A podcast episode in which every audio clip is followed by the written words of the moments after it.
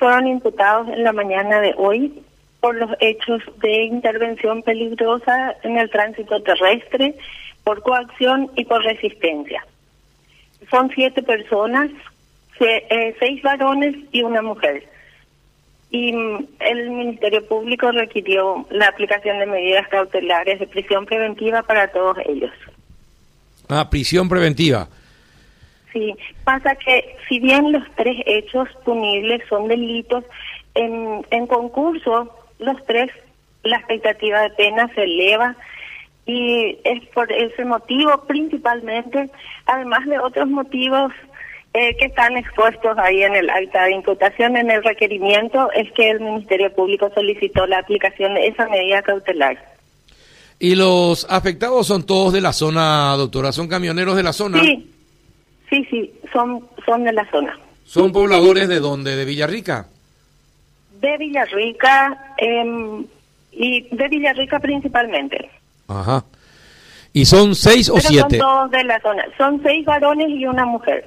Ah, ¿y la mujer qué? ¿La mujer es dueña de uno de los camiones o es chofer también de uno de los camiones? Eh, la mujer es dueña de uno de los camiones y en el momento estaba eh, siendo chofer eh, de uno de los tracto camiones que impidieron el paso a los que estaban circulando por la ruta 8. Ajá, y ustedes la habían y la la policía había pedido que despejen la ruta y no hicieron caso, doctora.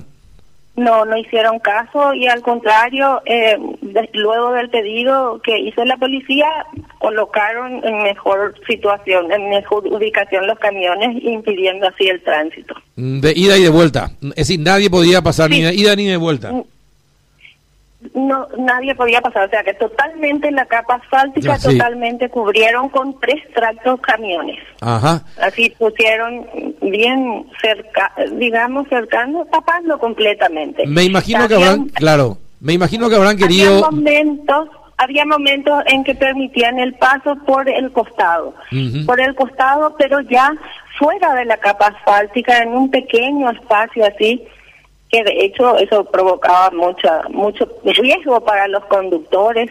Lógico. Y dígame, ¿ustedes le explicaban que estaba mal lo que estaban haciendo, que eh, es un delito lo que estaban cometiendo y ni aún así entendían, doctora? Em, en el procedimiento mismo estuvieron los policías.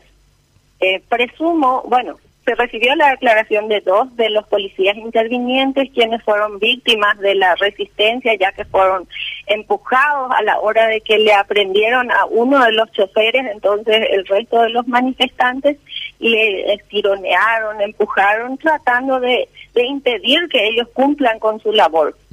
Y eh, fueron ellos los que estaban en ese momento. Hoy sí, en el momento de de prestar su declaración indagatoria a cada uno de ellos y le expliqué que cuáles eran los hechos por el cual el Ministerio Público le estaba investigando y los hechos que le, se le imputaba. ¿Ellos tienen, ellos tienen abogados particulares o hay un abogado para todos? Tiene, estuvieron, hoy en la audiencia se presentaron con un mismo abogado. Eh, un abogado particular era, para todos.